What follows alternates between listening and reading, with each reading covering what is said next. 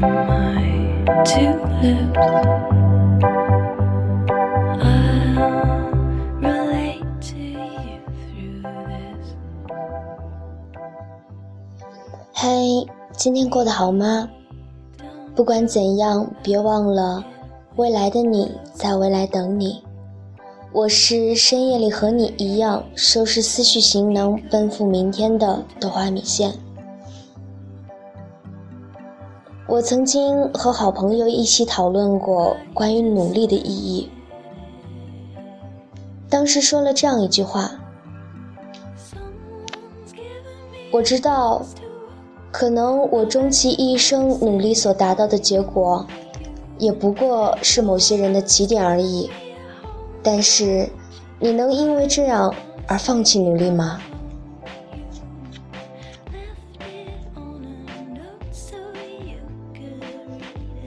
酒局上酩酊大醉吐过之后，你会发现，身旁很少有人会给你递过一张纸巾，更多的时候，你也只是抹抹嘴，坚持着喝到下一轮。你没时间抱怨这个世界不公平。因为这个世界上根本就没有公平这回事。今天要跟大家分享的文章是来自于半仙夭夭的。你要攀越很多的山，才能够看到别人一出生就能够看到的风景。我第一次感受到彻骨寒冷的不公。来自于高中有一场去动物园的秋游，但不是所有人都能去。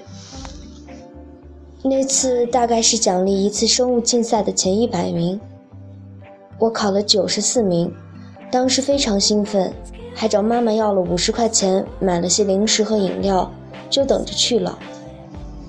出发的前两天，班主任叫我到办公室，和蔼地告诉我，说可能我去不了了。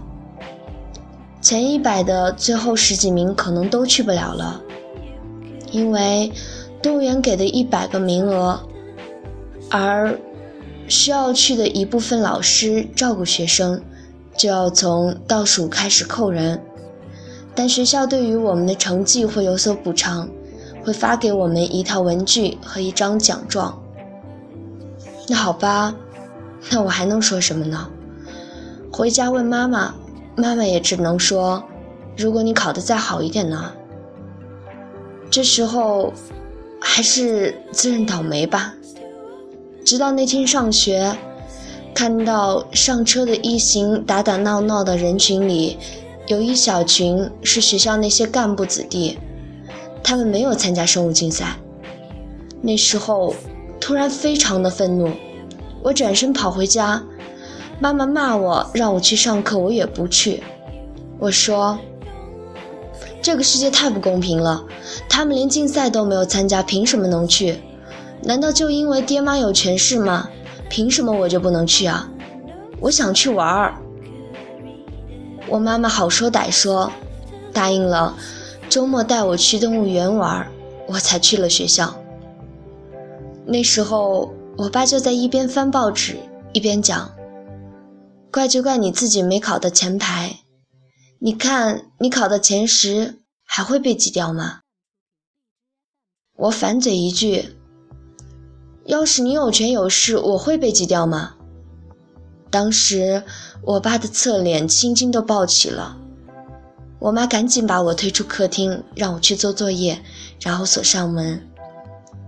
隐约听见里面在讲：你看他说的什么话？怎么和大人讲话？是不是嫌弃我没用了？把时间拉回现在，抱歉，给你们带来了负能量。其实那时候我脱口而出的话的确很伤人，但我爸说的话虽然有一丝道理，但是也很伤人啊。我已经因为你不认人家的爸爸而受到了不公平的待遇。你非但没有安慰我，还那么说我。可是从那以后，我还是记住了那句话：你要是考得再前排一点，换掉的不就是别人了吗？世界这么不公平，你能做的只有跳到更稳的砝码上，不让自己做那些被替换的砝码。抱怨社会不公平，出身不合意，收入不满意，归根结底都是逃避在现实的社会自己太没用了而已。曾经觉得高考是最公平的，可以说是相对公平的一场战争了。直到高考时，各路神通开始显灵。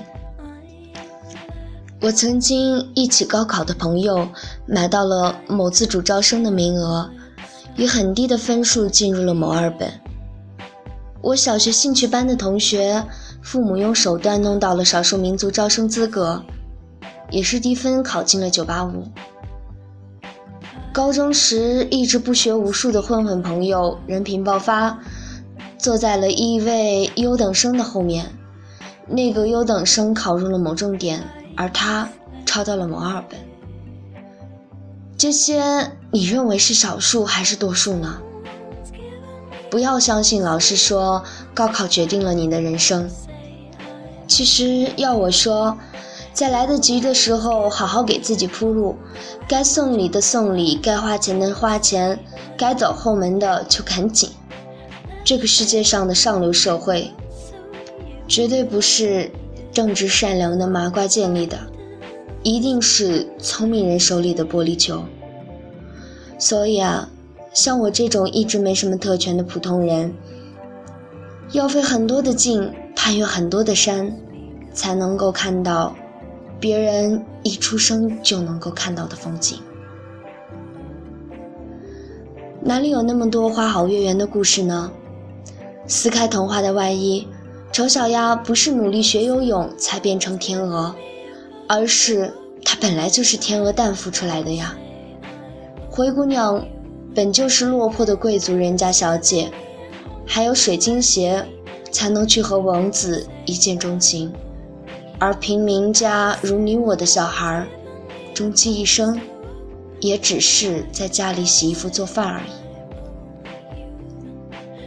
但你要说你身上有多少不公平的事，那又还有比你苦逼太多的大山深处的小孩，在一出生就五十元卖给人贩子。对于他们而言，你也是让他们觉得这个世界不公平的存在。我身边永远有天赋好的、令人嫉妒的人存在。学生时代，我想破头解不开的物理题，为什么那些吊儿郎当的男生翻一遍卷子就能够得那么高的分？学绘画时，大家都在画素描，明明我看起来和他画的一样啊，为什么都说他画的有感觉，而我画的就是像，就是死板了点？为什么感觉那个绿茶婊样样不如我，男朋友却远比我的高？富帅，可我除了接受这些不解，剩下的只有咬牙自己去拼一拼了而已。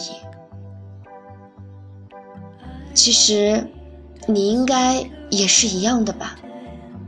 你也不是花冠中的那个人，但你会想，凭什么我就要坐在路边鼓掌？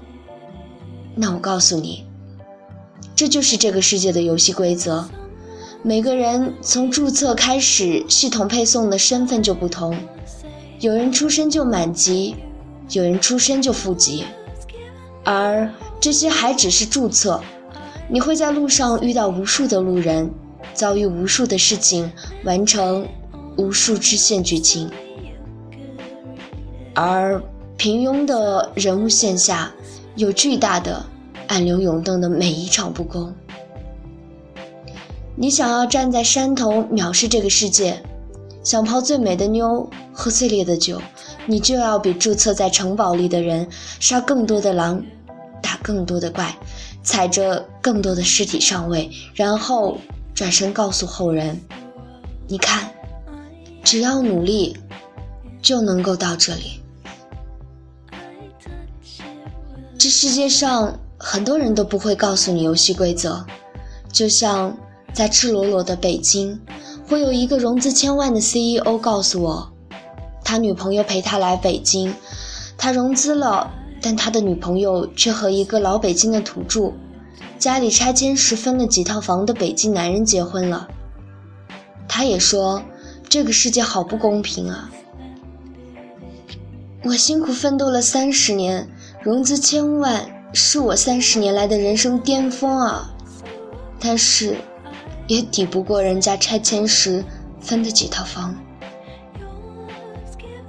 而另一个姐姐，在同我一起去洗手间时，一边补口红，一边说：“没办法，创业公司 CEO，北京太多了，忙得要死。”钱大头也是公司的，没时间陪女朋友，说不定哪天就破产了。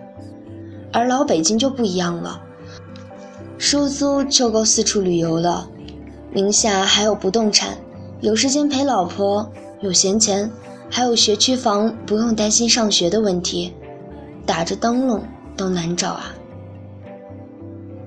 我还能说什么呢？有人会问。既然如此，我们为什么还要拼死拼活的去累呢？我想说的是，你不去拼，你一辈子连看都看不到那些风景。